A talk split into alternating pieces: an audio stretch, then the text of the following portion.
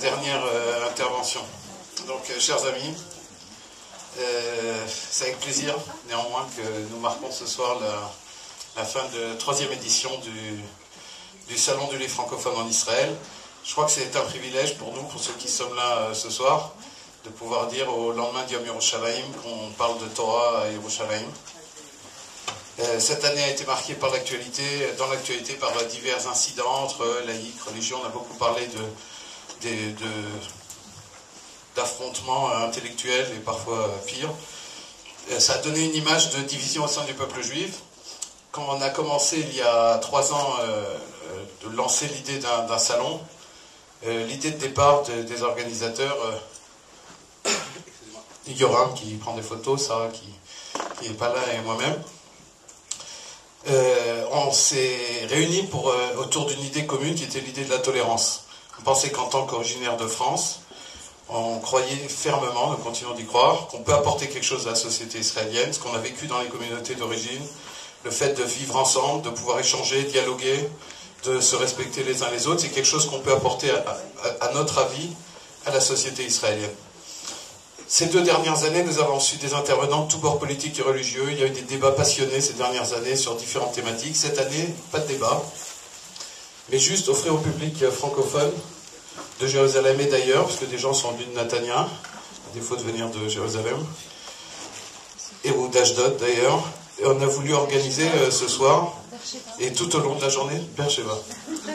Ah, il fait. Mal on voulait euh, offrir donc euh, la possibilité au public d'entendre des intervenants s'exprimer, des intervenants d'horizons divers s'exprimer sur le même thème, un thème d'actualité, Torah et modernité. Universitaires, rabbins, auteurs, tous ont accepté de participer à cette journée. Je les remercie de la confiance qu'ils nous ont accordée, de l'humilité à laquelle ils se sont pliés aux règles que nous leur avons imposées de ne parler que 30 minutes.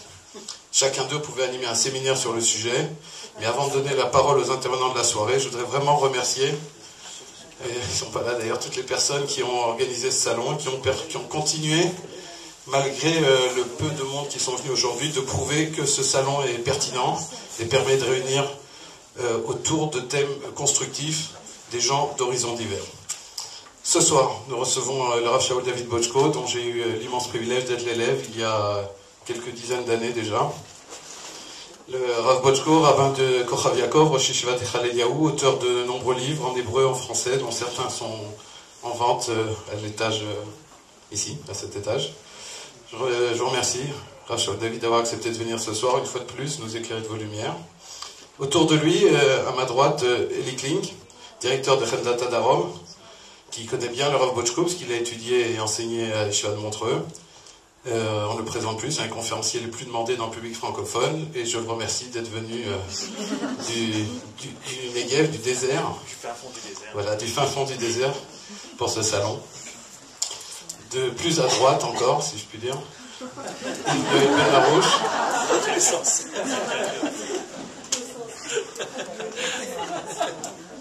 Yoel Benarouche, euh, artiste peintre, mais artiste du langage. Nous sommes heureux aussi de recevoir pour la deuxième fois un salon. Et merci à vous trois. Et pour commencer, je voudrais demander au Rachel David de répondre à la question qui était au centre de, cette journée.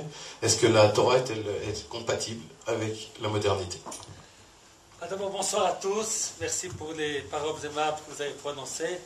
Je suis entouré de deux conférenciers fameux et qui ont l'art de la parole. Alors, je vais, parler le premier pour que vous gardiez le goût des conférenciers fameux qui sont à mes côtés. Alors j'aimerais, on va peut-être pas être court, bref, euh, parler de, quatre points qui sont liés avec la modernité. Le premier, comme ça on va, trois minutes pour chacun, ça fait douze. Euh, le premier, la, liberté, c'est-à-dire que dans le monde moderne, c'est un monde où les hommes, en tout cas, croient avoir beaucoup, beaucoup de liberté, beaucoup plus que ce qu'on n'a jamais eu auparavant. Le deuxième point, un changement fondamental dans l'histoire humaine et savoir comment les judaïsme réagissent là, le statut de la femme, de la femme, de la famille, on pourrait en parler longtemps. Quelques mots, si, on, si j'ai le temps, sur les, avancées techniques et la. Et un quatrième point, l'histoire d'Israël, l'histoire d'Israël des 100 dernières années, est-ce qu'elle a été influencée par le judaïsme ou est-ce que ces évolutions, eh bien, elles sont indépendantes finalement du judaïsme et comme si le judaïsme a été absent, il a été, il a accompagné l'histoire, il a été à la traîne de l'histoire et pas à l'avant-garde. Alors on va parler du, du premier point, liberté. Nous vivons dans une société où les hommes sont libres, c'est-à-dire que plus ou moins chacun peut faire sur le plan individuel ce qu'il a envie. La société, elle ne règle que les problèmes entre l'homme et son prochain. Essayer d'empêcher des meurtres n'arrive pas toujours, essayer d'empêcher des viols, essayer d'empêcher des crimes, essayer de donner des droits économiques aux plus pauvres, etc., etc. Mais sur le plan de la pensée individuelle, chacun peut penser ce qu'il veut, faire ce qu'il veut de lui, de son corps, de, sa, de, ses pensées.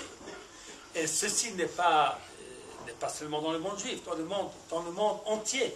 Nous vivons dans un monde, euh, dans un monde de liberté. Je parlais avec quelqu'un euh, il, y a, quelques jours et qui me parlait de, divorce qui a, il y a 50 ans. Me disait-il qu'un divorce était quelque chose de tout à fait exceptionnel, qui n'existait pas.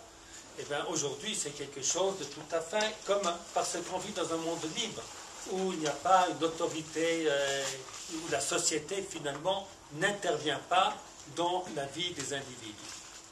Cette liberté, elle pose un très gros problème euh, au, au, judaïsme, parce que le judaïsme a tout un,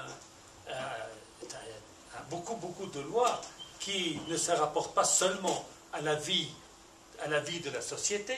Certes, il y a Ben Adam le Chavero est très important, peut-être même plus important que Ben Adam le Makom, mais il y a toute une série de lois, de comportements, l'homme envers lui-même, l'homme envers Dieu, qui n'ont rien à voir avec, euh, avec, avec la société. Est-ce que dans une société telle qu'elle, est-ce qu'il est encore possible d'être religieux? Est-ce qu'on n'est pas est-ce que le judaïsme ne peut pas être emporté par le vent des libertés, euh, qui, euh, euh, par le vent de, liberté qui souffle partout? Et la grande surprise, et c'est ça la grande force du judaïsme, la grande surprise, c'est que bien que nous sommes dans un monde de liberté, eh bien, les juifs, pas tous, il y a déjà un très grand nombre, et ce nombre va en augmentant, ils choisissent ils choisissent par eux-mêmes la vie de la Torah. Alors c'est un, défi qui a été relevé par notre génération qui est tout à fait extraordinaire. Quelque part, je crois que notre génération est beaucoup plus religieuse que, la, que les générations de la sortie euh, d'Égypte ou du temps des juges et des rois, qui étaient religieux lorsque le roi, lorsque la, la nation, la société, elle organisait la religion. Alors il y a ici un défi très fort, très puissant, qui a été relevé par, euh, euh, qui a été relevé par, par, le peuple juif, par le judaïsme. La raison, à mon avis, est toute simple, c'est que la Torah, elle est, la vérité, elle est enfuie dans le, dans le, dans le cœur et dans l'âme de chacun, et, cette, peut-être même cette, cette, cette contrainte qui n'existe plus, elle permet à l'homme de véritablement, de véritablement choisir. Et c'est un véritable Nasé Venishma. Le Nasé Venishma, au temps du Sinaï, était un Nasé Venishma factice, parce que finalement, on était sous la contrainte des événements exceptionnels qu'ils ont vécu à ce moment-là. Et aujourd'hui, notre Nasé Venishma est un Nasé Venishma de très grande force. Avec cela, on a terminé sur le premier sujet. Voilà, on va, on va au, deuxième. Comme ça n'est pas peur, voilà, ça ne va pas durer trop longtemps. Voilà. Le deuxième euh, sujet les changements sont extrêmement profonds. Et ici, euh, il y a aussi eu, je crois, quelque chose d'extraordinaire qui s'est passé. Le statut de la femme a profondément changé. Ma mère me racontait que sa grand-mère, qui était très pieuse, ne savait pas lire. Elle était une très grande euh, tzadékette, elle connaissait par cœur le calendrier, mais elle ne savait pas lire. Sa, sa mère était déjà beaucoup plus cultivée. Ma maman, elle m'a enseigné la Torah, elle est là. Si aujourd'hui je peux vous donner un chiot, c'est parce que lorsque j'étais enfant, maman m'a appris le Chumash. Hein. Ma femme, elle n'est pas là, mais je peux la complimenter. Elle en sait plus que moi dans beaucoup de domaines. Si je vais parler de ma fille, vous, hein, ils étudient déjà de la je ne sais pas, toutes sortes de choses, hein, que, euh, on voit une évolution extrêmement forte. Alors, il y a eu des, résistances à cela dans le monde orthodoxe, mais finalement, et dans le monde orthodoxe et dans le monde religieux, cette évolution s'est faite. Elle s'est faite, et c'est bien qu'elle s'est faite, et peut-être euh, si on peut se poser la question, est-ce qu'il y, y, a beaucoup de textes dans la qui sont un petit peu contre les femmes, on ne va pas les citer ici parce qu'on n'a pas le temps, il y en a d'autres qui, et puis parce que c'est pas très joli, pas très, ça se fait pas très bien. Alors, rappellerai peut-être une petite boutade. Euh, c'était il, y a fort longtemps, je crois que c'était euh, ma sœur qui avait organisé en Suisse un camp pour les étudiants. Et puis un des étudiants m'avait attaqué en disant, tu vois, le judaïsme il est contre les femmes, c'est marqué dans la Torah, yim après qu'elle a été maudite, et le mari va te dominer. Oui, ils s'en dit ça aujourd'hui, on se met, on va être en prison si on dit une phrase, une phrase pareille. Ah, je ne sais pas comment, mais à ce moment-là, moi, je n'ai pas, pas, la répartie facile. Et m'a dit, mais c'est une malédiction. C'est pas ce qui doit être. C'est une malédiction. Et peut-être que notre génération, eh elle vit un petit peu le tikkun de cette malédiction qui était à l'origine. Mais évidemment, ça ne va pas sans, sans difficulté. Et sans aucun doute, les problèmes de famille, etc., sont beaucoup liés à, ce changement d'évolution. Les femmes ont changé, les gènes des hommes n'ont pas toujours évolué, et ça pose beaucoup de,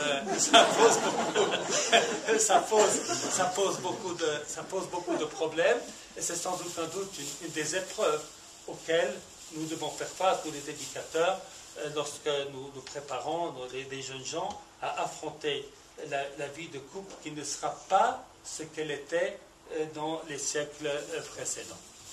Voilà. Et puis euh, le troisième sujet. Le troisième sujet, on va, aller, très vite, parce que je crois que c'est cela où le judaïsme a montré le plus de vitalité. C'est comment faire face avec euh, les, les, changements techniques.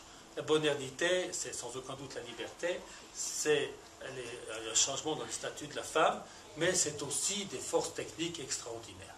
Et là, il y a eu une vitalité exceptionnelle de tout, le judaïsme de la halakha qui, toujours, a su euh, s'occuper de ces problèmes. De ces problèmes, de savoir euh, comment les résoudre, que ce soit lorsque vous entrez dans une maison et puis il y a une lumière qui s'allume, permis, interdit, problème de l'électricité, les problèmes du laser, des problèmes de procréation assistée, euh, sans fin. Hein, le judaïsme a su donner des réponses et ça, c'est quelque chose d'extraordinaire. Il a su trouver ses réponses dans le Talmud et la Bible. C'est-à-dire qu'il a compris que la technique pas, ne donne pas des solutions de fond, ce n'est que de la technique. Et que les judaïsmes ne parlent pas de la Torah, la Gemara, ne parlent pas du, du, comment, elle parle de l'être. Et lorsqu'on comprend l'être, eh bien, on a la possibilité de résoudre ces problèmes techniques qui sont posés parce que finalement la technique n'est qu'une enveloppe, n'est pas l'essentiel.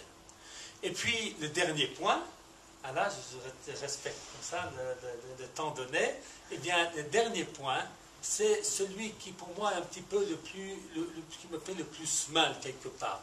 Il semble que le judaïsme a été à côté, le judaïsme religieux a été à côté des évolutions très grandes qui ont, euh, qui ont amené la création de la création de l'État d'Israël sans euh, développement.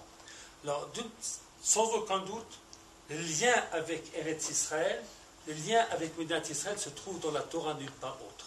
Et ça se trouve dans la Neshama juive, qui est la, résultante tout simplement de nos sages qui ont dit qu'il faut se tourner vers Jérusalem lorsque l'on prie, euh, que l'on se souvient de Jérusalem au mariage, etc. À dire dans, l'âme profonde, il est sans aucun doute, c'est le judaïsme qui a rendu possible le, retour. Mais les acteurs, les acteurs concret du retour, eh bien, euh, on a été plutôt entraînés euh, que ceux qui, vont de, qui vont de l'avant. Alors, depuis, hein, puisque nous sommes juste après Yom Yerushalayim, après Yom Yerushalayim, il y a comme une espèce de changement qui est en train de, qui s'est, qui s'est passé avec euh, c'est, le judaïsme religieux qui, a pris les devants pour euh, s'installer dans Yuda, Shomron, Gaza. Euh, même la fête de Yom Yerushalayim est une fête dont, ce, sont les, ce sont les rabbins finalement qui ont pris l'initiative. Mon père, Zecher Tzadik Livracha, fait partie de ceux qui ont tout fait pour que Yom Yerushalayim soit une fête, soit une fête religieuse. Et puis on voit sans aucun doute qu'on est dans un processus où euh, le, divorce qui a eu lieu entre l'avancement de, de, l'histoire juive et finalement euh, le judaïsme est peut-être en train de se, euh, en train de se, oh, voilà, de s'estamper. C'est en train de s'estamper.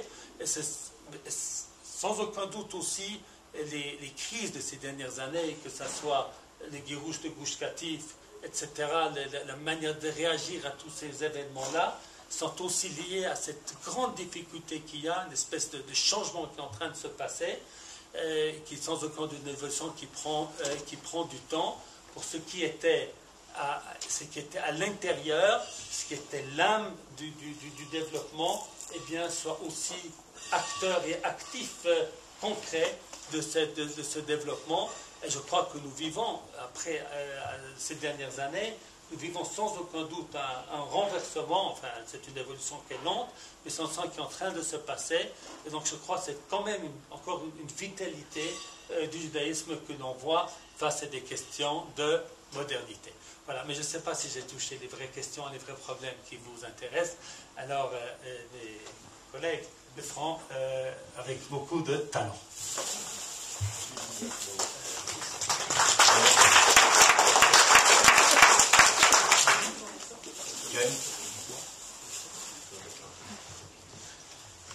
ברשות הרבנים, הרב בוצ'קו שליטה ורב קלין שליטה, ברשות הקהל הקדוש.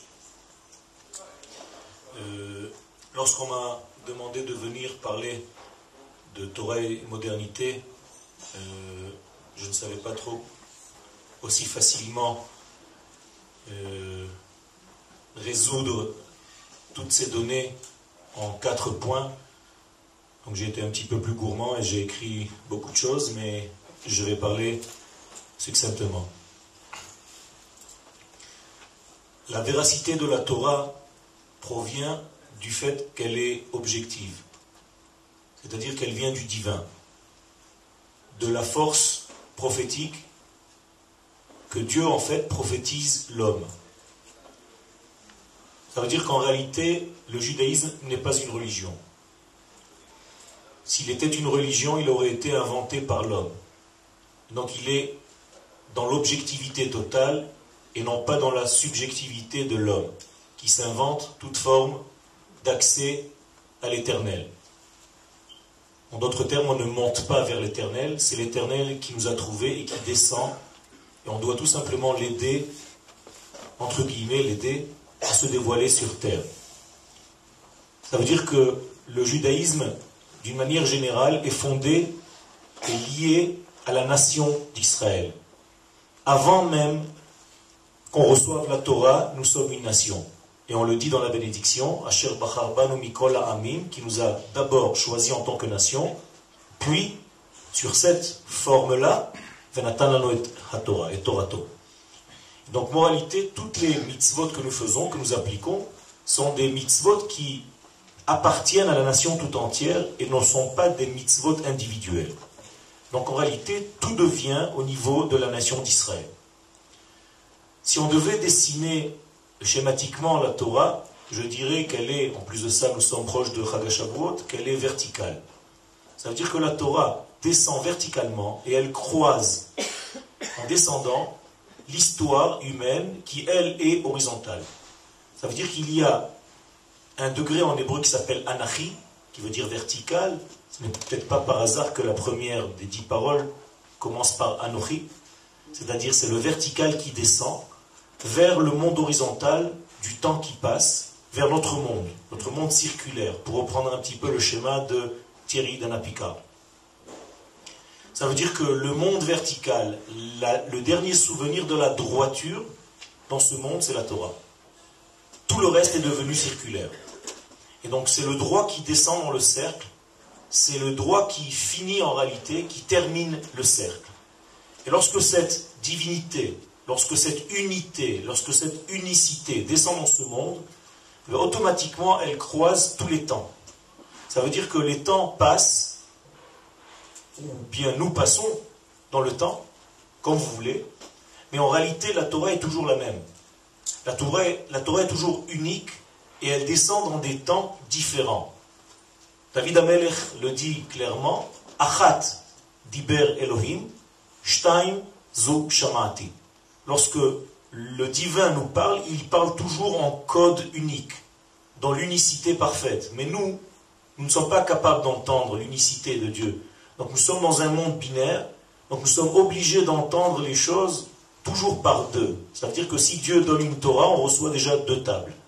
On ne peut pas recevoir une Torah. Elle se subdivise dans ce monde parce que nous sommes soumis au temps, à l'espace et aux différents degrés de l'homme. Et donc, se poser la question, est-ce que la Torah va de pair avec la modernité? Je crois que c'est un pléonasme. Ça veut dire qu'en réalité, la Torah elle-même se dévoile à tous les temps. Et il suffit tout simplement de savoir se connecter, se mettre au niveau de l'écoute de cette même Torah unique qui appartient à tous les temps car elle est hors du temps, à tous les espaces car elle est hors espace, et à tout le monde car elle est hors mesure humaine. Et malgré tout, quand je dis qu'elle appartient à tout le monde, vous savez que la Torah n'appartient pas seulement au peuple d'Israël, elle passe par Israël pour devenir, en fin de course, universelle. C'est-à-dire que la Torah doit arriver à être entendue, à être vécue par les nations du monde, bien entendu chacun à son niveau. Et donc, il s'est passé des choses durant l'histoire qui nous obligent en fait à nous mettre au niveau de cette Torah, donc à moderniser entre guillemets cette Torah, sans la changer bien entendu, toujours en gardant son unicité première. Je vais vous donner un exemple. Lorsque la nation d'Israël s'est éteinte, quand je parle de la nation, je parle du âme, du peuple, c'est-à-dire de l'époque de l'exil. Pendant l'exil, la nation d'Israël est en état de sommeil. Eh bien, qu'est-ce qui nous reste en réalité? Les individus. Donc nous devenons des juifs individuels, religieux.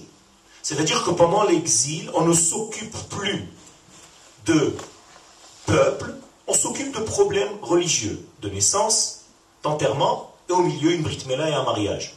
Voilà ce qu'on s'occupe au niveau de l'exil. C'est-à-dire que le judaïsme tout entier s'est réduit à quelques mitzvot religieuses, mais qui n'ont aucun rapport avec la nation d'Israël, alors que lorsque le peuple d'Israël revient sur sa terre, comme l'a rappelé tout à l'heure le Ravach Bochkoslita, eh bien, en revenant en terre d'Israël, les sujets changent.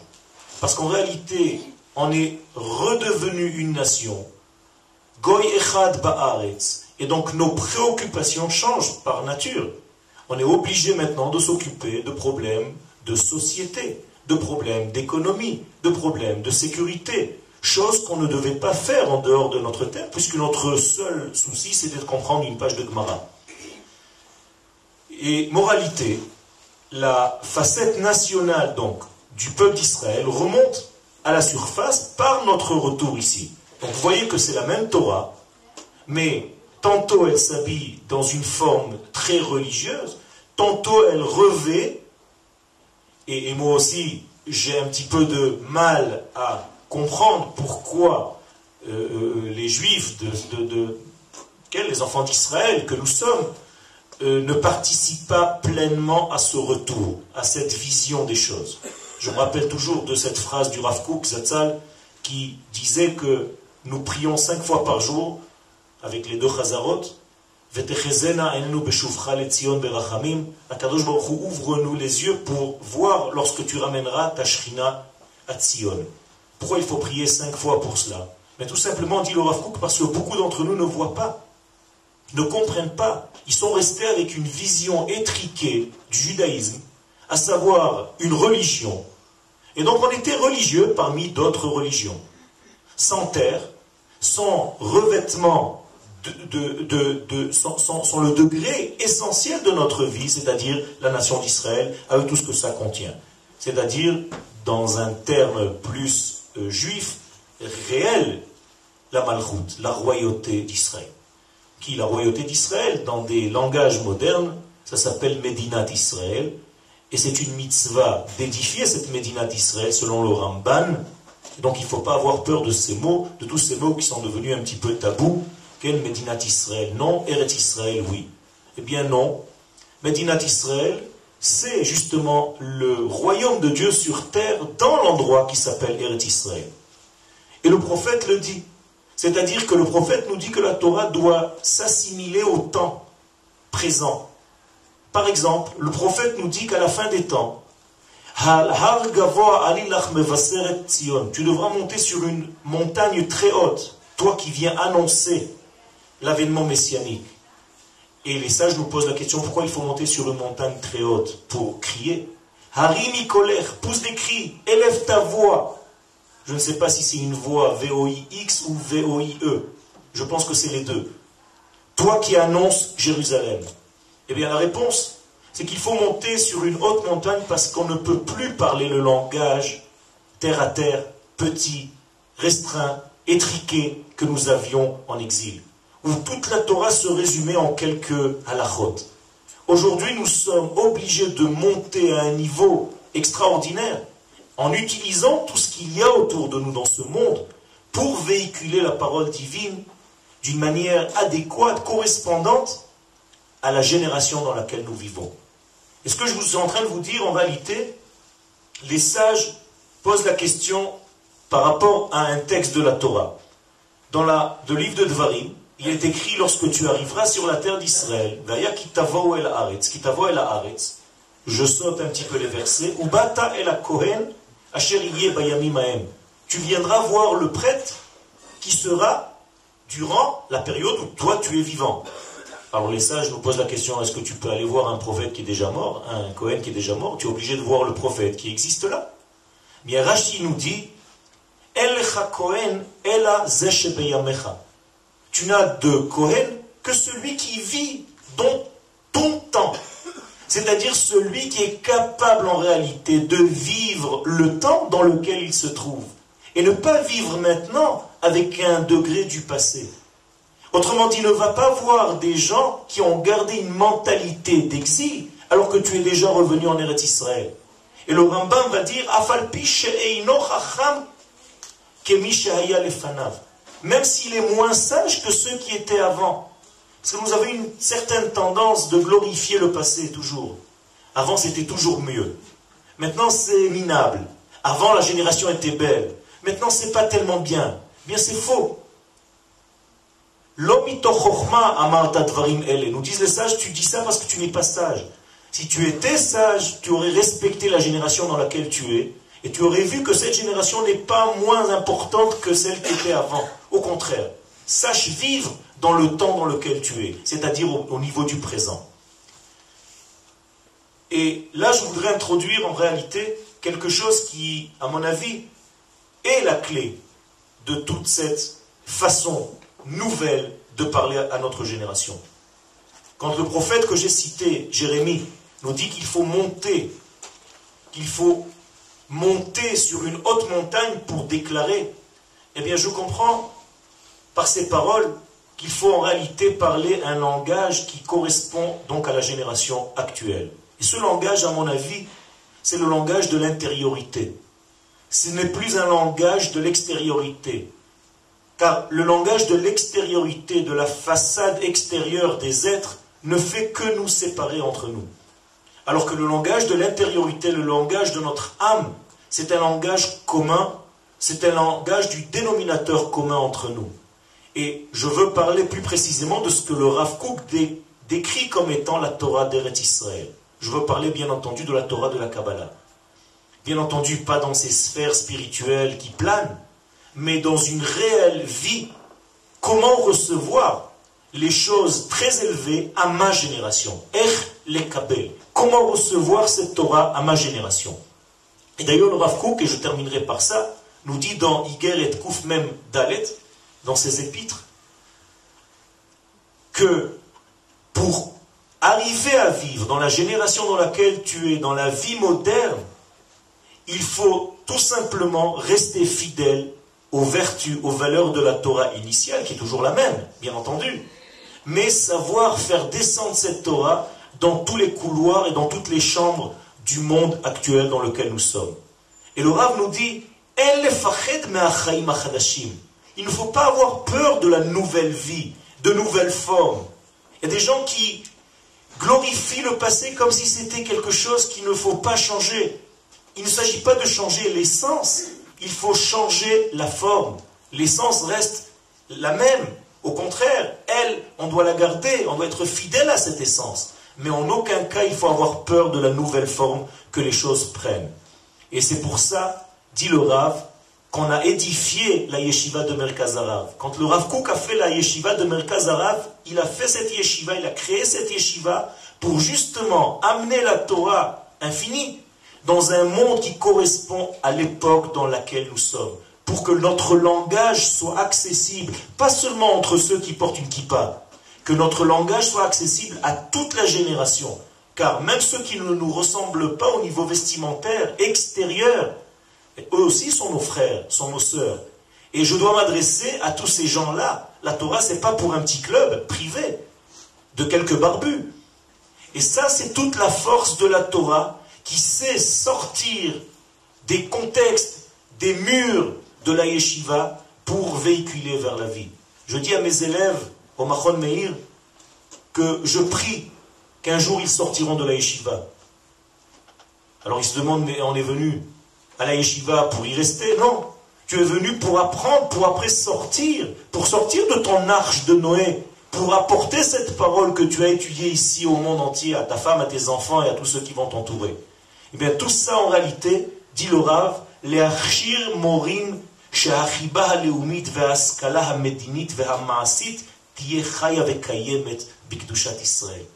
faut ne pas avoir peur et former des hommes capables de parler avec tous les ustensiles de la modernité que la modernité nous offre pour véhiculer ce message. Et puisqu'aujourd'hui on parle donc de modernité et de tous ces ustensiles de l'Internet, alors j'ai eu peut-être une présence d'esprit de penser que l'Internet, ça aussi a trait à l'intériorité. Donc l'Internet, dans la Torah, c'est l'inter-Torah. Ça veut dire que tant que nous serons à l'externet, à l'exter-Torah, on ne pourra pas faire cela. Dès que nous utiliserons notre Internet Torahique, ça veut dire que lorsque la Torah deviendra un véhicule de message divin qui est en réalité capable de passer à autrui, eh bien, notre Torah restera parce qu'elle est de toute façon, par sa nature, correspondante à toutes les générations. Parce que l'Éternel, béni soit-il, Lorsqu'il a créé le monde, il a créé pour toutes les générations. La Torah ne s'est pas coincée à un moment donné, ne s'est pas arrêtée à un mode de vie qui nous rappelle une certaine époque, euh, il y a quelques centaines d'années. La Torah avance en même temps que nous. Et nous devons avancer avec ce rythme-là et être capables de l'enseigner à un langage qui est profond, et que les gens de cette génération exigent de nous, les enseignants, de monter le niveau de notre parole en Torah pour que cette Torah arrive à tous les degrés. J'ai la chance, Baruch Hashem, de donner des cours à des pilotes d'avions de chasse israéliens. Et je vous garantis que si la Torah restait au niveau du passé, personne ne viendrait écouter les cours. Et Baruch Akadosh Baruch, Baruch Hashem m'aide à habiller cette même Torah unique dans un langage moderne qui peut correspondre à ce qu'un pilote d'avion avec toute l'étude qu'il a fait, peut comprendre, peut accepter, et au contraire, acquérir cette Torah, la boire et vouloir encore. Toda Rabba.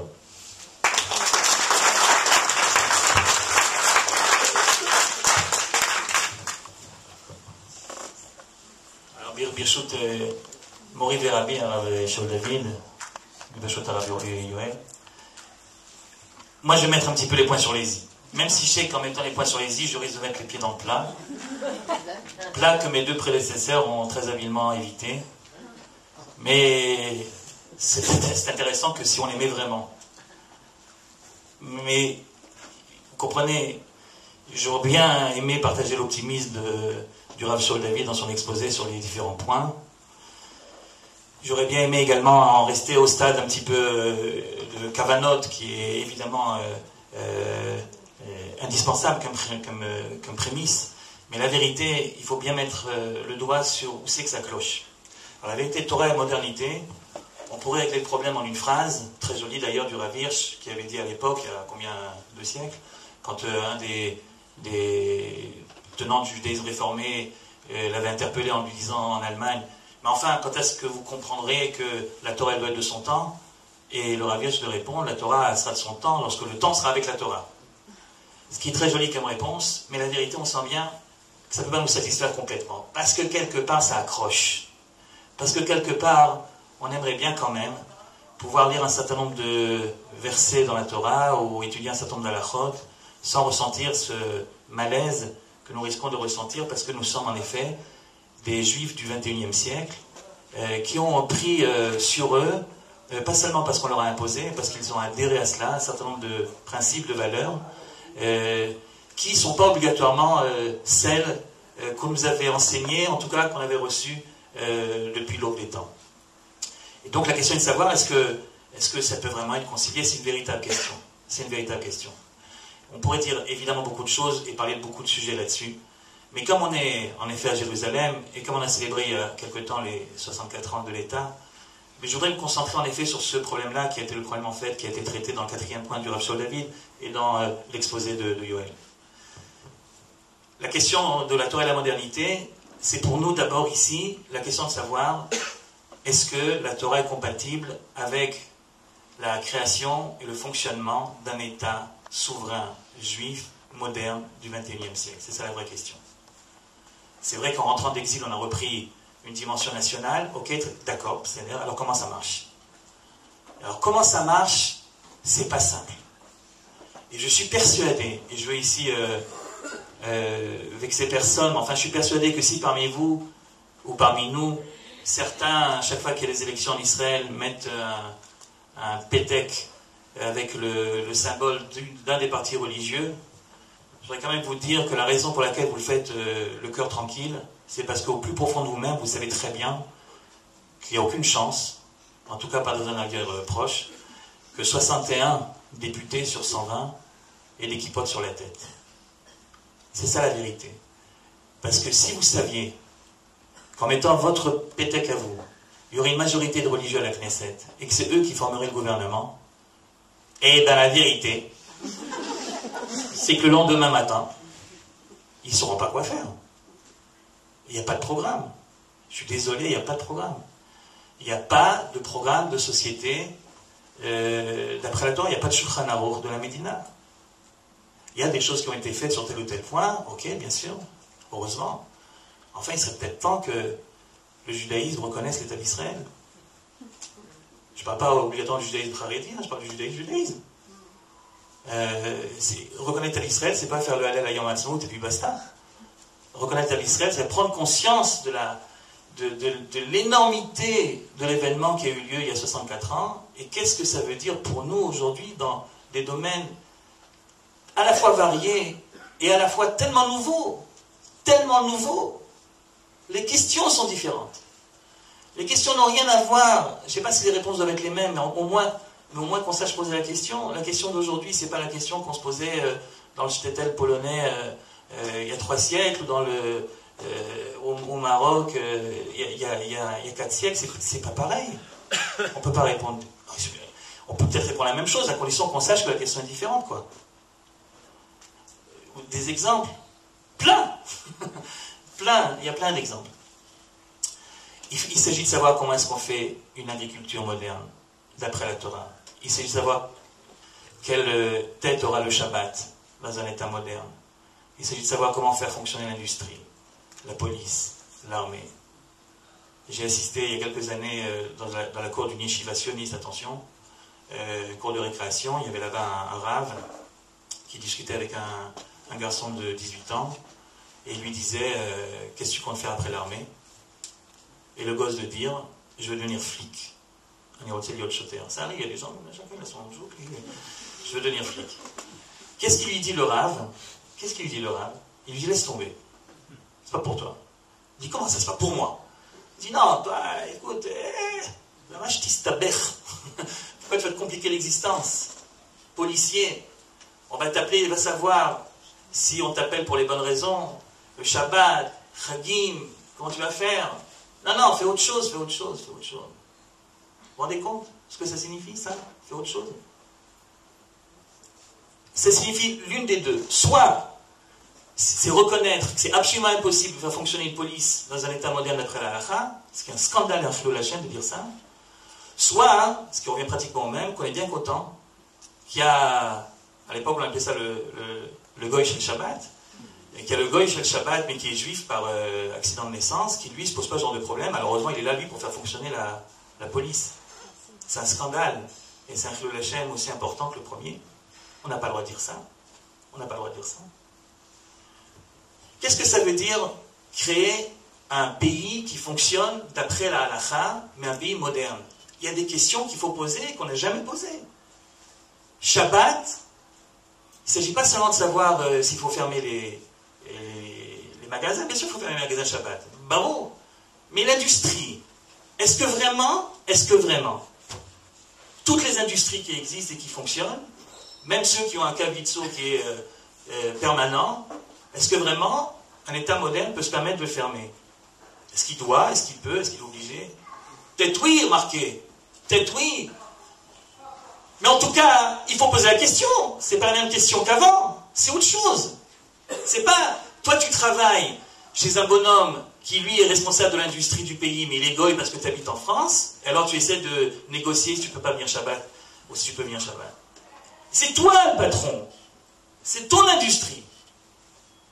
Tu fais comment Tachanot Koar, je ne sais pas moi, euh, tu fais fonctionner l'électricité.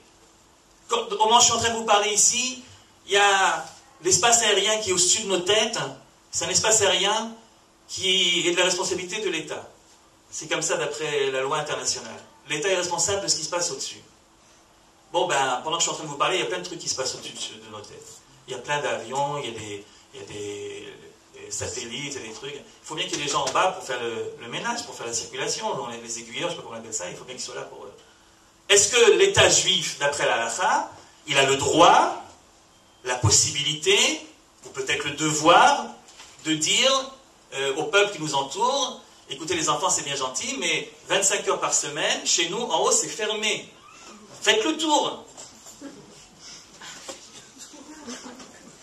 On a en ce moment des gens qui le font ce boulot, mais ils ne se posent pas la question. Ça vient un certain nombre de choses qui sont, qui, qui sont certainement à, encourager, qui sont très bien faites, et, évidemment que je soutiens de tout mon cœur. Il y a une amana qui a été écrite euh, avec beaucoup de sérieux par euh, le Rav Medan, qui le Rocher Shiva de, de avec euh, la, juge Ruth Gabizon, euh, qui a représenté le côté laïque, qui sont mis d'accord pour essayer de voir dans les différents points qui sont des points où on peut s'accrocher, comment faire pour qu'on vive d'après une certaine charte, où tout le monde s'y retrouve plus ou moins. C'est très joli, ça n'a pas eu le succès que ça devrait avoir, c'est très joli. Mais je ne parle pas de ça. Je ne parle pas comment est-ce qu'on fait pour vivre en bonne entente avec ceux qui ne partagent pas les mêmes points de vue que nous. Je parle de, en admettant qu'on soit tous des gens qui ont décidé de respecter la Torah et les mitzvot, nous, par rapport à nous-mêmes, Qu'est-ce qu'on fait demain? Après, si les autres seront convaincus ou pas, c'est un autre problème. Mais je voudrais bien, quand je vote pour un parti, savoir quel est son programme de gouvernement. Il fait quoi le lendemain, exactement? Qu'est-ce qu'il fait? Comment ça marche? L'armée, c'est bon. L'armée, il y a un Shulchan Aruch pour l'armée. C'est pourquoi il y a un Shulchan Aruch pour l'armée? Parce qu'il y a eu tellement de soldats religieux qui ont bombardé pendant des années le rabbin en disant Hé, je fais quoi dans tel cas et dans tel cas et dans tel cas et dans tel cas? Qu'est-ce qui est permis, qu'est-ce qui est interdit? Alors les rabbins, ils ont bien obligé de répondre, alors ils ont répondu. Et aujourd'hui, chaque, euh, chaque garçon ou chaque fille, non, chaque garçon, qui fait l'armée, il a dans la poche, il a dans la poche un petit truc qui s'appelle Dîner de Saba Milchama, et il sait exactement quoi faire dans quelles circonstances. Il y a un Shulchan Aruch de l'armée. Et merci aux fondateurs de l'État qui ont compris, à Ben en particulier, qui a compris que pour que l'armée soit l'armée de tous, il fallait que les cuisines soient cachères et que le Shabbat, il n'y ait il que des, trucs de maintenance, mais il n'y a pas réellement d'autres choses. Sinon, on ne pourrait même pas commencer. Mais l'armée, aujourd'hui, c'est une armée où on peut très bien être respectueux de la Torah des mitzvot. Euh, évidemment, il y a toujours des exceptions, il y a toujours le type qui n'a pas compris, le méfaquet qui n'a pas compris le truc, etc. Bon, mais alors à ce moment tu expliques ou, tu vas plus haut, etc. Mais on sait, on sait qu'est-ce qu'on peut faire, qu'est-ce qu'on ne peut pas faire. Mais les autres domaines, Qu'est-ce qui se passe avec l'agriculture? C'est quoi? Est-ce que l'agriculture d'aujourd'hui, je vais me faire taper dessus par mon, par, mon rave, mais bien je, je, mais, je ne suis pas posé qu'à la je ne connais pas la réponse, je vais juste poser la question, c'est tout. La, la. L'agriculture de l'époque, c'est une agriculture où elle servait à quoi l'agriculture? À manger. C'est pour ça que la Torah dit si jamais tu penses, qu'est-ce que tu vas manger la septième année? Aie confiance, il y aura suffisamment de quoi manger la sixième, pour la sixième, la septième et la huitième. Elle servait qu'à ça l'agriculture. Mais aujourd'hui, l'agriculture dans un état moderne, c'est pas seulement pour manger. Ça fait partie de manière, de manière euh, essentielle de tout le commerce du pays. C'est là-dessus en partie qu'on se base, qu'on exporte, etc. Vous imaginez un pays qui arrête d'exporter, qui arrête... Euh, je sais qu'il y, a des possibilités de, trouver des solutions au niveau de la Shemitah, et il y a une, étude, des études qui ont été faites, très sérieuses, très poussées pour savoir comment faire. Mais peut-être qu'il faut repenser tout le problème. Le Rav Soleli parlait de, la place de la femme. L'État d'Israël a décidé que, concernant les mariages, eh bien, c'est les bâtédines qui s'en occuperont. Et chaque personne, s'il est juif, va chez le, rabbin, s'il n'est pas juif, il va chez le curé ou chez le, bonhomme du coin. Bon, c'est Est-ce que c'est normal qu'on n'ait pas encore trouvé une solution réelle Pas au coup par coup. Une solution globale, les khatrila. Un certain nombre de problèmes concernant les divorces, concernant euh, la possibilité qu'aurait le, mari de monnayer son divorce et de, l'exploiter. Pour... On, sait, on, sait, comment ça marche. Je ne dis pas que les rabbins ne font pas des efforts pour essayer de trouver, mais enfin, il serait temps de le faire, de le dire, de l'écrire, de le publier, qu'on sache. Il y a une solution qui existe quelque part dans la manière d'écrire la Ktoubam, c'est ok, dites-le. Vous allez me dire, il n'y a pas de Sanhedrin. Bon, il n'y a pas de Sanhedrin, c'est aussi ça le problème, Pourquoi il n'y a pas de Sanhedrin? Il n'y a pas de Sanhedrin pour les raisons techniques, pas pour les raisons d'Alakha. Et à partir du moment où vous dites qu'il y a un Sanhedrin, qui c'est qui va faire partie Qui c'est qui va décider qui, est le rabbin, qui, est le gadolador qui Alors il n'y a pas. C'est pas, pas lié au temple, hein, le Sanhedrin. Il y avait du Sanhedrin même pour le temple était détruit. Bon, il n'y a pas de Sanhedrin. Peut-être qu'on n'a pas le droit d'en faire un Sanhedrin, je ne sais pas. Mais même s'il n'y a pas de Sanhedrin, alors au moins qu'on sache, on sache parmi ceux qui décident qu'il faut prendre en considération la création de l'État, alors qu'au moins eux nous disent que les rabbins de ce mouvement-là, qui prennent ça en considération et favorablement, qui nous disent quoi faire. Qui nous disent quoi faire. Après, quand je vote, je saurai pourquoi je vote. Parce que comme ça, ça ne peut plus durer, quoi. Alors encore une fois, euh, je suis peut-être un peu impatient, 64 ans finalement, qu'est-ce que c'est? C'est une goutte dans l'histoire, ça viendra, je sais que ça viendra. Je sais que ça viendra. Mais peut-être qu'il faut un petit peu pousser pour que ça vienne un peu plus vite, quoi. Les problèmes, euh, les problèmes des femmes, les problèmes du Shabbat, les problèmes de, les problèmes de police, les problèmes de... sans arrêt.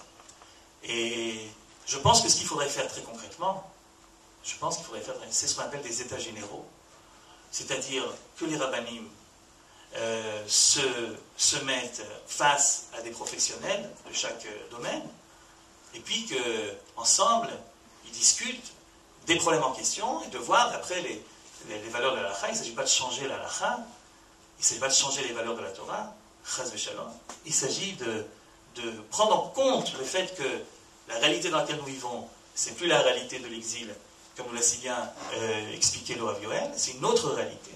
Et puisque nous croyons fermement, dans une halakha qui est éternelle, elle doit donc en effet pouvoir donner des réponses qui soient des réponses à la vie euh, nationale, collective que nous sommes en train de vivre et de construire ensemble.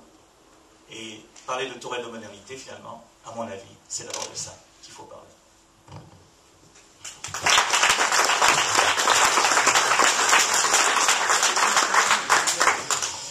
Je voudrais demander au, au David, qui a donc, euh, à les partie des questions hein, sont directement posées, en tout cas la question d'Elie. Euh, si vous avez des, réponses euh, aux angoisses existentielles de, Je ne suis pas d'accord avec Elie pour cette fois-ci. Je l'aime beaucoup, hein, pas de problème. Mais je crois qu'il qu'il ne lit pas la masse des responsables qui s'occupent de tous les problèmes qu'il a soulevés. Les problèmes de la police ont déjà été traités il y a 60 ans par le Rav Herzog. Et des solutions ont été proposées. J'habite dans un yishuv, il n'y a pas de goy. On fait, on fait ce qu'il faut faire. C'est-à-dire les problèmes du Shabbat. Ah, je vais te dire tout d'abord simplement le, principe de, base. Tout le monde sait que Pikuach Nefesh Shabbat. On sait aussi, il y a un rang très important, que la notion de Pikuach Nefesh est étendue lorsqu'il s'agit d'un tzibou. C'est-à-dire que tout le monde comprend, on n'a pas besoin d'attendre 64 ans pour comprendre qu'une société ne peut pas marcher sans police. Le rabbin qui a dit à son élève qu'il ne peut pas être policier, il n'a pas compris cela. Mais dire que le monde, la n'a pas compris cela, ce n'est pas vrai. Hein. J'ai vu hier une chouva, peut-être pas tout à fait d'accord avec lui, mais une chouva du Rav Abergel, pour savoir si on a le droit de faire ce qu'on peut faire pour choisir le sexe de son enfant. Sa réponse est qu'elle oui. Mais ça veut dire qu'il a posé des questions qui sont tout à fait modernes et sur le plan de l'individu et sur le plan de la collectivité. Maintenant, il y, a, des problèmes, on a des, plus de difficultés de trouver des solutions, en particulier sur le problème du, statut personnel. C'est vrai qu'il y a des rabbins plus, euh, plus ouverts et d'autres un petit peu qui, le sont moins. C'est vrai, les choses ne sont pas simples. Mais dire qu'on ne trouve pas dans, dans, dans, la littérature rabbinique actuelle de réponse à ces questions, à mon avis, c'est absolument faux. Vous prenez Trumin, par exemple. Trumin, qui est un livre magnifique, chaque, chaque année, un, un, volume qui sort, avec toutes sortes de rabbins, avec toutes ces questions-là qui sont posées. La question de la Shemitah, la question de l'export, elles sont posées. Maintenant, est-ce que les solutions nous plaisent ou ne nous plaisent pas, qu'on vend par, les, par etc. Je me rappellerai une petite boutade. C'est euh, le, Rav, euh, le, professeur Leibovitch, il avait écrit il y a, fort longtemps un, article comme quoi il est impossible de vivre le Shabbat dans un, euh, dans, un, état moderne. C'est pas possible de faire Shabbat dans un état moderne. Alors il a d'abord dit on ne peut pas utiliser des non-juifs, c'est pas possible d'avoir un notion de, de, de, non-juifs, c'est pas logique, ça fait, ça fait, ça fait, ça fait pas bien. Hein? Donc euh, il y a des choses qui sont vraiment pas dangereuses, c'est quand même nécessaire. Euh, donc on ne peut pas faire d'état juif juif moderne selon la Torah. Il a répondu le Rav Neria dans un très petit, petit, petit brochure qui s'appelle Milchemet a dit, ne m'invente pas des nouvelles halachot pour nous dire ensuite qu'on ne peut pas. Hein? L'utilisation d'un juif, c'est une chose, ce sont des, systèmes qui existent. Les, problèmes économiques qui sont posés par le ribit, ils ont été, ils ont été solutionnés. Est-ce que c'est juste, ce n'est pas juste, on peut discuter. Mais ces questions en, de tout temps. D'ailleurs, les, responsables, il y a 300, il y a 400 ans, si, on lit toutes ces responsables, on voit à quel point d'abord c'était des mini-sociétés très souvent.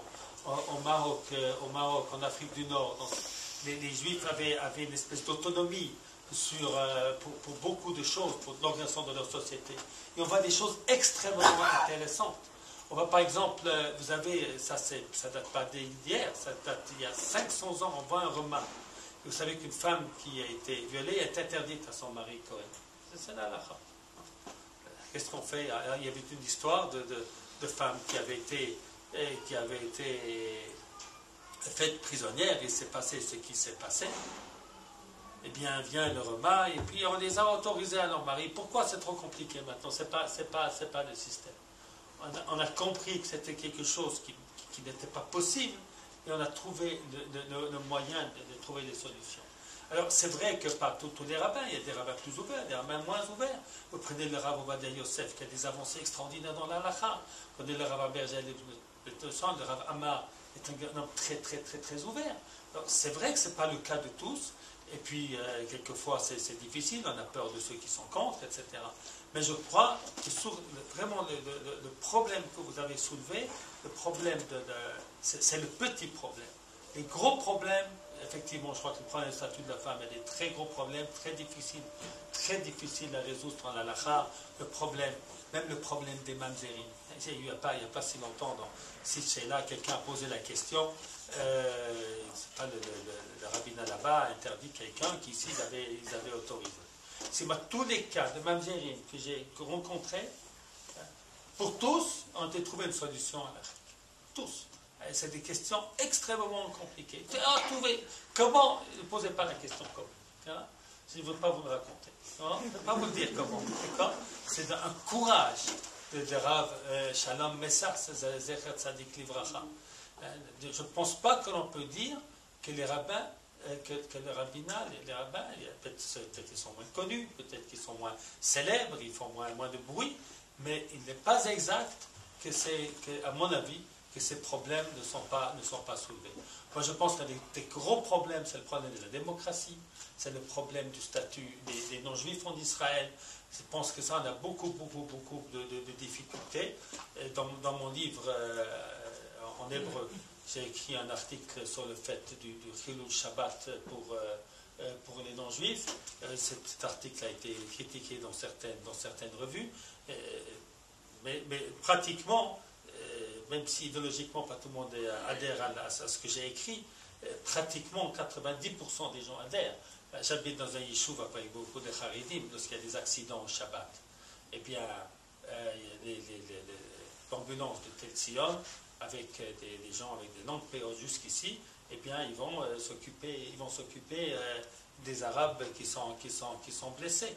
Pourquoi? Comment on a fait les terres? Comment chez eux, qui n'ont pas la même, conviction que moi, on a, quand même un, peu permis Ça veut dire qu'il y, a une compréhension que.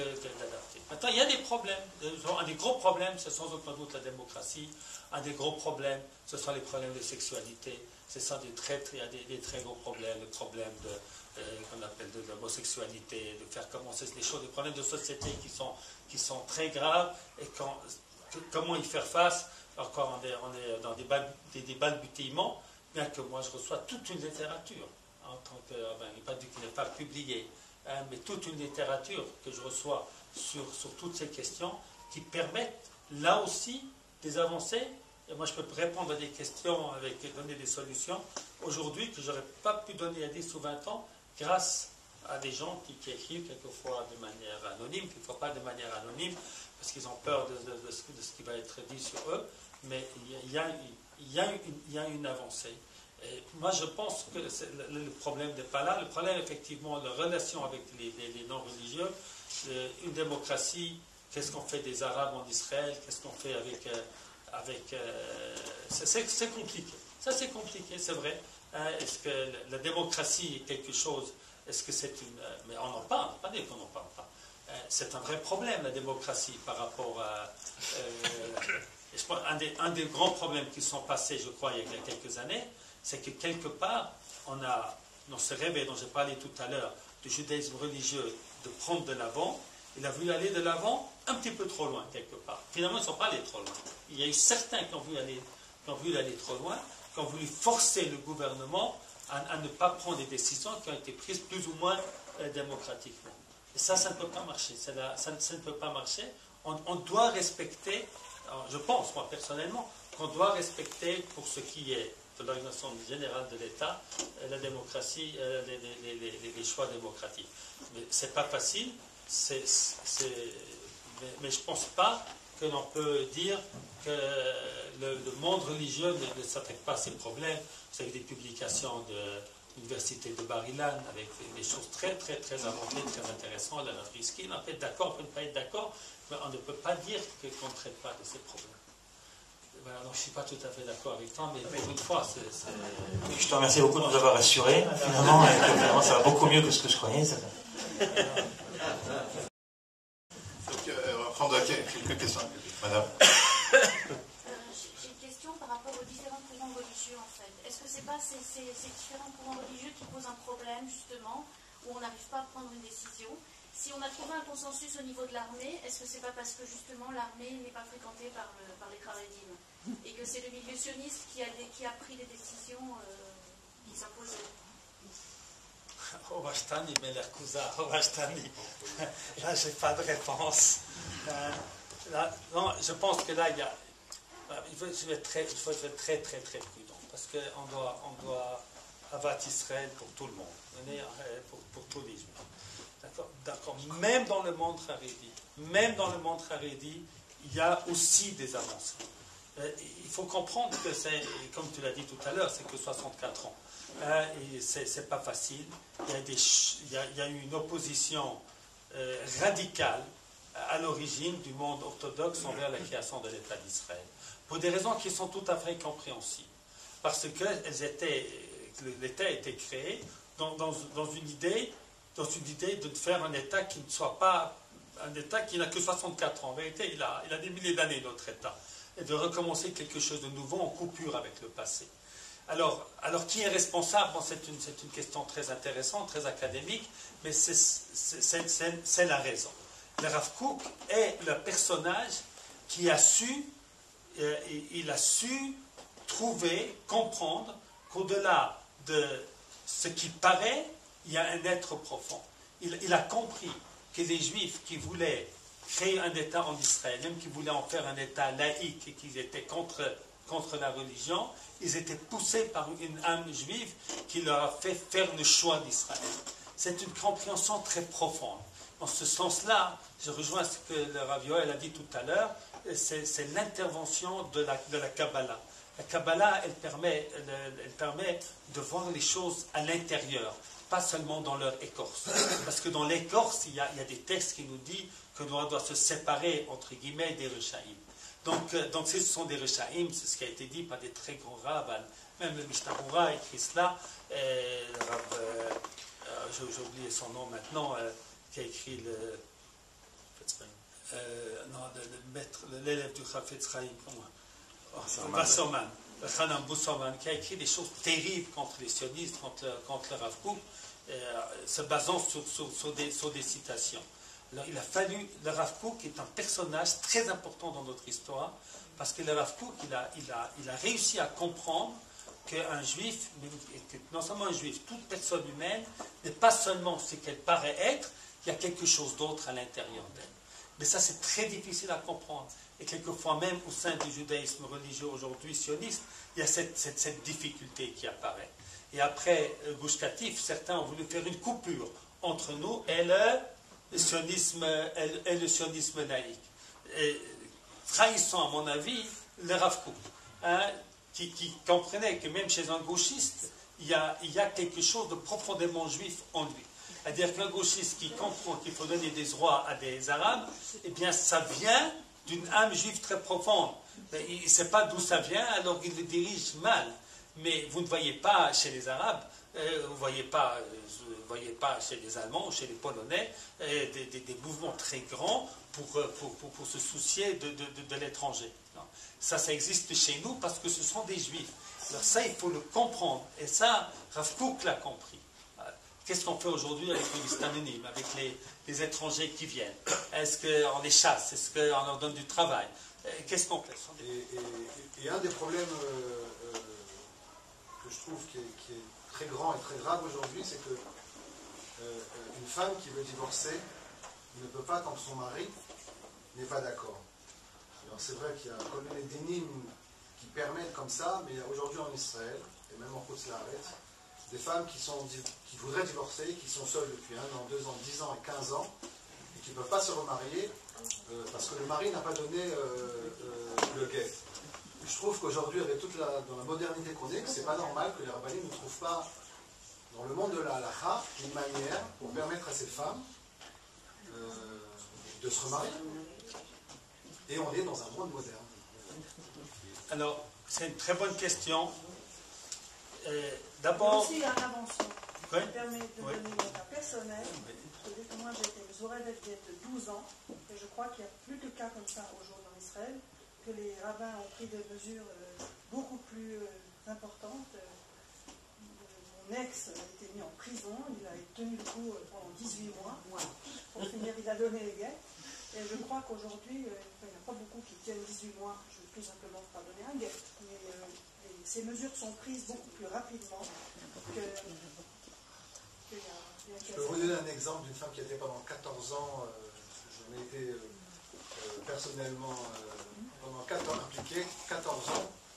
On a dû aller en France pour lui faire sortir son guet, et même en étant là-bas et en, sachant que la personne était en semi-pénitencier, qui ne payait pas les, ne payait pas les allocations, il ne voulait pas son guet, il disait Je m'en fous, de toute façon, vous ne pouvez rien faire, vous ne pouvez pas faire de force, vous ne pouvez pas.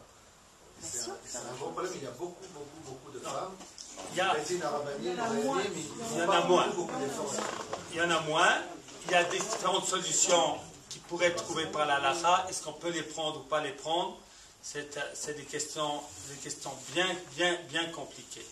Mais il y a sans aucun doute un progrès. Au temps de la Gemara, il y avait, un site- il y avait une solution très simple, hein, ce qu'on ne peut pas appliquer aujourd'hui. Mais le plan de la halakha était que si quelqu'un était condamné à donner les guettes et qu'il ne voulait pas, on lui donnait des coups jusqu'à ce qu'il accepte.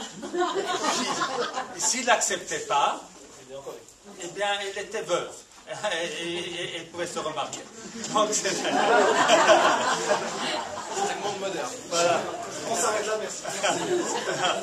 Donc, c'était des solutions qui n'existent, qu'on ne peut plus faire aujourd'hui. Mais pourquoi? Parce que le monde est moderne. On n'est- on n'est pas obligé d'arriver à la dernière sentence, mais, Non, mais de les- donner des coups et de- et de- et de- d'a- d'utiliser la force. On met aujourd'hui gens dans le- On, met des gens dans les synodes, on, on fait des choses. C'est- c'est- Il y a. On fait. Hein, c'est pas comme avant. C'est pas qu'il n'y a pas de progrès à faire, pas qu'il n'y a pas. A différence. Il y a des gens qui ont voulu donner des solutions euh, qui ont été très, très discutées, et que je ne veux pas rapporter ici, qui seraient plus, euh, plus, plus, radicales. Euh, au moment du, du- mariage, de faire une espèce de mariage à condition, et des choses comme ça. Il y a. Est-ce que c'est juste, est-ce que c'est pas juste Est-ce que c'est pas, tout, tout n'est pas simple. hein. Tout n'est pas simple. Mais c'est vrai qu'il y a progrès. C'est vrai qu'il n'y a pas des solutions à tous les problèmes. Il y a, quelqu'un, quelquefois on peut essayer de trouver une solution et quelquefois on ne la trouve pas. Il y, a, des malheurs dans le monde. Quelquefois on est malade, grâce au shalom. Quelquefois il euh, on n'arrive pas tout, tout résoudre. hein. Mais je dis que dans l'ensemble, il y a une avancée très grande et il y a, euh, on se mesure avec, euh, on se mesure avec les problèmes. Quelquefois, ça, vient de la propre initiative du, rabbinat qui comprend. Quelquefois, c'est poussé par la société. C'est vrai. hein, c'est vrai. C'est quelquefois poussé par la société. C'est-à-dire qu'il y a, il y a, euh, il est certain que le- changements avec le statut de la femme, c'est aussi, ce n'est pas une initiative qui vient du judaïsme, c'est quelque chose qui est, le judaïsme mesure avec des changements de société. hein, des changements de société. Il y a des, quelquefois on prend l'initiative, quelquefois on est, on est à la traîne. hein, euh, mais il y a- on se mesure. On se mesure. Et regardez, Chaim Ozel Grodzinski, cet date, il est décédé en 1938. Et, et on lui a parlé, et il a, il, il a permis, euh, comment est-ce qu'on appelle ça, euh, par un mot pour dire euh, empêcher d'avoir des enfants euh, Stérilisation Non, non, euh, il a, oui, il a, il a permis des moyens de contraception. Il n'y avait pas à l'époque pas de pilule. Il n'y avait pas de ces moyens de contraception. Il a permis d'autres moyens de contraception, comprenant le besoin. Et ça, c'est en 1938, c'est-à-dire il y a, il y a 80 ans, alors qu'il il a compris ces problèmes. Et il a, il, il a donné des autorisations que, des- que beaucoup de rabbins aujourd'hui ne veulent pas donner, l'autorisation de, de, de, de Chaim Ozel C'est-à-dire qu'il y a, il y a des possibilités, il y a des rabbins qui les donnent. Euh, moi, je me suis dit, lorsque les gens me posent la question, si c'est si on ne trouve pas d'autres solutions. Donc, il, il y a, et il, y a, il y a beaucoup de rabbins, il y a beaucoup de tendances, et c'est aussi bien euh, qu'il y a ces diverses tendances, parce que ça, ça crée, vous savez, ça crée un, un équilibre. Parce que quelquefois, on peut aller, vouloir aller trop loin, et puis euh, finalement jeter euh, les bébés avec, avec, avec l'eau. Et ça, c'est aussi dangereux. C'est-à-dire euh, le fait qu'il y a des charédim et qu'il y a un judaïsme charidi qui dit halt, halt, halt, attends, vous allez trop loin, euh, permet, euh, permet un certain équilibre. Quelquefois un déséquilibre, parfois un équilibre, parfois les choses sont, complexes. Je n'ai pas, pas voulu dire qu'il y a, vous savez, tout est, tout est blanc, il n'y a pas de problème. Il y a énormément de problèmes, mais simplement dire, qu'on ne se mesure pas, c'est ça que je dis. On se mesure, on ne trouve pas toujours, mais je crois que l'on, je crois franchement que, l'on cherche. Maintenant, ce que vous avez dit quand ça ne s'est pas ensemble, ça c'est un, véritable problème, mais vous avez vu que la veille de Yom, euh, Yom Yerushalayim, jeudi, il y a eu 570 rabbins, 600 rabbins euh, qui se sont mis ensemble euh, pour, pour, pour dire qu'on va être ensemble simplement pour dire qu'on va être ensemble de toutes les tendances du judaïsme, du sionisme religieux. Vraiment, il y a des tendances vraiment de, euh, aussi différentes aussi différentes qu'entre et un sioniste religieux à, cet intérieur. C'est aussi une avancée. C'est aussi un progrès. Et Bezrat Hashem, euh, avec euh, un Yishuv Yaakov, on est avec à côté d'un Yishuv Haridi et en on, vit très bien ensemble. On n'a pas de Baruch Hashem. je ne sais pas combien de temps ça va durer, mais pour le moment, pour le moment on, s'entend très bien. Ah, ils avaient voulu à un moment faire euh, des autobus séparer les hommes des femmes, etc. Puis je me suis opposé. Et puis ils n'ont pas insisté. Pourtant, hein, ils, sont, une grande majorité, c'est-à-dire les, autobus, c'est grâce à eux qu'on en a, euh, qu'on en a dans cette, ah, ils ont respecté. Hein? Et ça coûte 3 shekels. Et c'est grâce à eux. Voilà. on va prendre encore euh, trois questions, madame. Euh, je voudrais savoir euh, ce que tous les trois vous pensez. Enfin, ce que vous pensez personnellement. Enfin, moi, je trouve qu'on vient de fêter Yom Ha'atzmaut et il n'y a pas longtemps. Et je ne comprends pas tellement pourquoi c'est pendant l'Omer je ne connais pas beaucoup le judaïsme. Je sais que pendant l'Omer, on n'a pas le droit de, faire de, feu, de réjouissance, encore moins de feu d'artifice. Et j'ai un petit peu du mal à comprendre comment est-ce qu'on n'a pas l'idée de bouger la fête de, enfin, la fête du pays. De bouger ou De bouger la, pas, pas l'Omer, mais voilà. Je veux savoir ce que vous, ce que vous pensez du fait qu'on se réjouisse et qu'on fasse des feux d'artifice pendant pour le Yom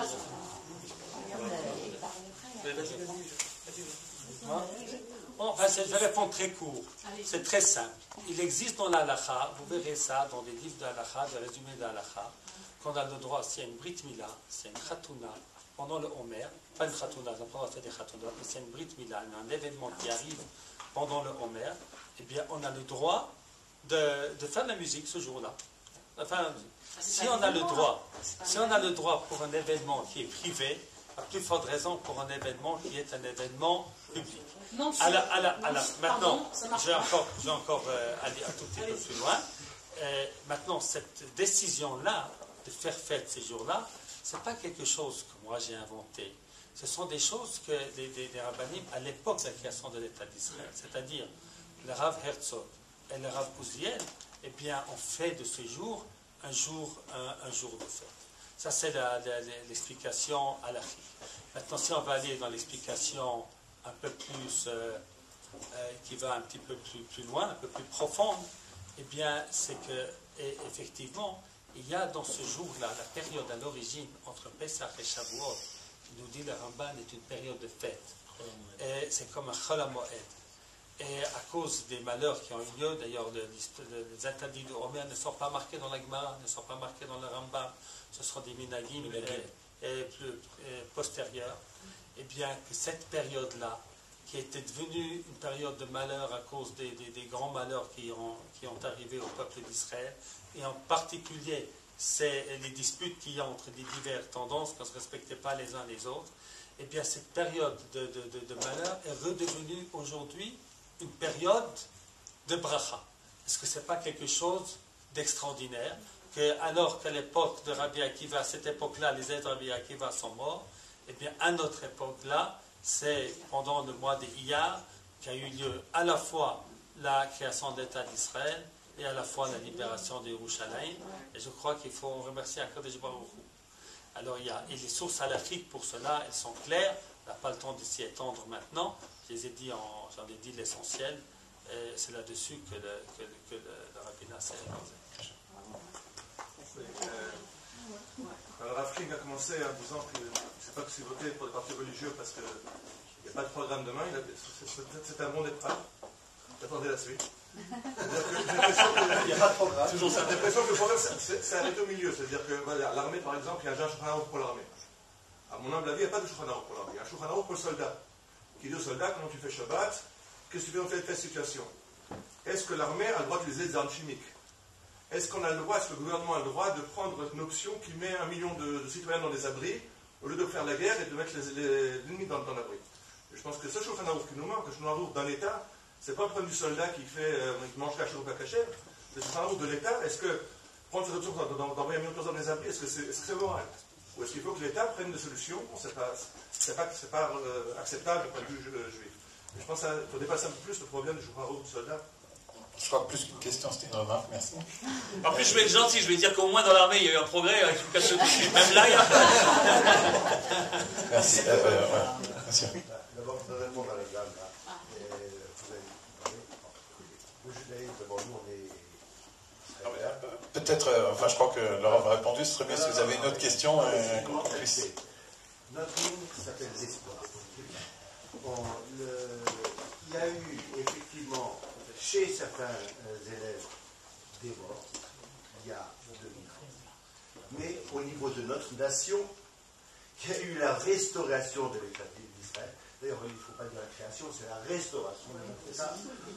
Alors, Je avez une entre question, monsieur, parce que entre- je pense que deux- le- public est- Entre les deux événements, il n'y a pas photo. Je vous suis. C'est ça. Alors après, euh, vous posez le- la, la question à, il faut mettre à jour le, le, maintenant dans le dans l'État qui a restauré. Je pense, écoutez, la Torah, si elle est éternelle, et si on considère que Israël euh, actuel, c'est la restauration de l'État, tout est dans la Torah. Tout existe déjà. Il faut simplement s'adapter en fonction de la. Maintenant, l'histoire des, femmes euh, divorcées, etc., c'est pas un truc israélien, c'est un truc qui qui a 2000 ans, et ça n'a rien à voir. Mais en ce qui concerne. Non, mais c'est pas ça. Même, même si vous allez en France. Par contre, par contre, le, le problème du Shulchan de l'État d'Israël, eh ben, il existe déjà. Et nous avons nos Chachamim, et on a dit qu'il fallait voir les Chachamim qui étaient en ce temps-là. C'est quoi la question Voilà, Ça existe. Merci, Denis. Euh, voilà, vous avez une question, monsieur derrière Non, quelqu'un, il y avait une autre, une autre main levée Monsieur, voilà, excusez-moi. Oh. Je voulais une question. euh, il y a des, certaines, certaines communautés en Israël qui n'utilisent pas l'électricité produite par le, la Chebret Reshmal le, le Shabbat. Je voudrais savoir si, qu'est-ce que vous en pensez? Est-ce que euh, l'électricité en Israël est cachère ou pas cachère? Qu'est-ce qu'il faudrait faire pour que, si elle n'est pas cachère, qu'elle le devienne? Est-ce qu'il y a des lois là-dessus? Est-ce que c'est bien de La faire c'est- on, peut, on peut utiliser l'électricité Shabbat. J'utilise l'électricité Shabbat. J'utilise pas des, des appelle ça? Générateurs. des, générateurs parce que effectivement euh, la, la- la nécessi- c'est la compréhension qu'il est, il est nécessaire pour un État qui ait de l'électricité. Et par conséquent c'est assimilé à Pikor Nefesh la nécessité de, de, de l'électricité Shabbat et c'est donc, euh, donc permis. C'est- les hôpitaux, même chez des personnes particulières, vous avez le couple d'électricité, il y a des gens qui ont besoin d'un appareil respiratoire ou je ne sais pas quoi. Mais un particulier qui utilise son frigidaire, ou- c'est pas, pas. Oui, mais le- le- l'électricité n'est pas donnée à une personne particulière. Elle est donnée à, à- pour l'ensemble de la, de la population. C'est pour ça que c'est permis. Si moi, je n'ai pas d'électricité à ma maison, alors effectivement, je devrais attendre votre Shabbat pour réparer, même si je vais perdre quelque chose, un petit peu d'argent. Alors, Voilà, je, je voudrais, euh, s'il y a des journalistes dans la salle, je ne vais pas sortir avec un, une cotérette, euh, un titre demain. Le Rav Bochko a dit J'utilise l'électricité Shabbat. C'est- J'espère que tout le monde a bien compris. Mais, hein, vers le monde du travail. très très grande avancée. Très grande avancée. Puis je dirais une chose que j'ai dit une fois à une conférence il y a longtemps, c'était en France, et quelqu'un qui, euh, ben, qui critiquait les Haredim. Bon, moi, c'est en vérité, dans mon ashkafa, dans d'autres manières de penser, effectivement, il faut travailler, il faut gagner sa vie, il faut nourrir sa famille. Maintenant, C'est marqué dans l'Aktuba. Ouais, c'est marqué dans l'Aktuba. Maintenant, lorsque quelqu'un m'avait avait, il avait interpellé, il avait parlé, vous avez parlé avec beaucoup, beaucoup, beaucoup de, respect. Il avait parlé avec beaucoup de, vous savez, beaucoup de haine. Alors, j'avais, j'avais pas aimé cela. Et je lui avais demandé, c'était pas très gentil, j'ai demandé s'il avait, il avait, s'il avait une fille. Il m'a dit oui. Je lui ai demandé, est-ce qu'elle travaille? Il m'a dit oui, bien sûr qu'elle travaille. Il dis, elle est mariée? Il dit oui. Pourquoi c'est pas le mari qui travaille? Et il y a un mari, il doit il travaille aussi le mari. Alors pourquoi est-ce qu'elle travaille? Euh, Elle travaille parce que parce que parce qu'on va aller en vacances en Australie et puis euh, avoir de voitures, etc. Dit voilà, la femme de Haredi, elle travaille pour que son mari étudie la Torah. Hein, c'est- aussi une valeur. Il faut, euh, c'est vrai qu'on a le droit de ne pas partager, mais il faut aussi reconnaître qu'il y a dans le monde Haredi quelque chose, une très grande beauté, espèce de, de, de sacrifié. C'est pas parce qu'ils vivent avec, avec des bourses, ils ne vivent pas des bourses de milliers de, de shekels.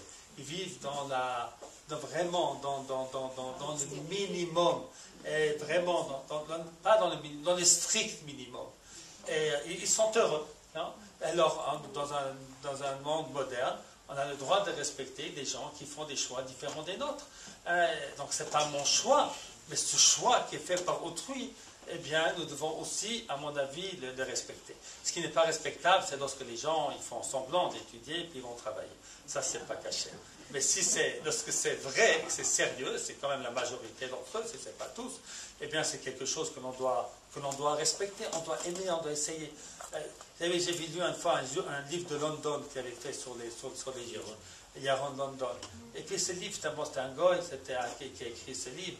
Eh c'est tellement intéressant qu'il a réussi à voir sur tout. Albert Londres. Albert Londres. Albert Londres. Le journaliste, le journaliste israélien. Des époques, il y a 100 ans, il y a. il y a- il y a- Le juif est arrivé. Albert Londres par. Très longtemps.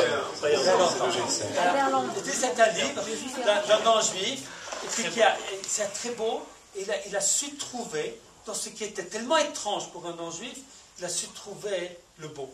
Eh bien, nous, nous devons avoir une mitzvah. C'est de voir, c'est de la doune le kafsrout, de voir le bien et le beau chez chacun. Alors, on le fait si bien pour, pour les chilonim, sachant aussi le faire pour les charidim. On vivra beaucoup mieux. Je voudrais sur ces belles paroles euh, l'esprit, l'esprit, euh, du salon et merci euh, David de ces belles paroles. Merci Rav Lickling et Rav Yoel Ben Arouche d'avoir participé à, à cette, euh, ce, ce débat. Allez.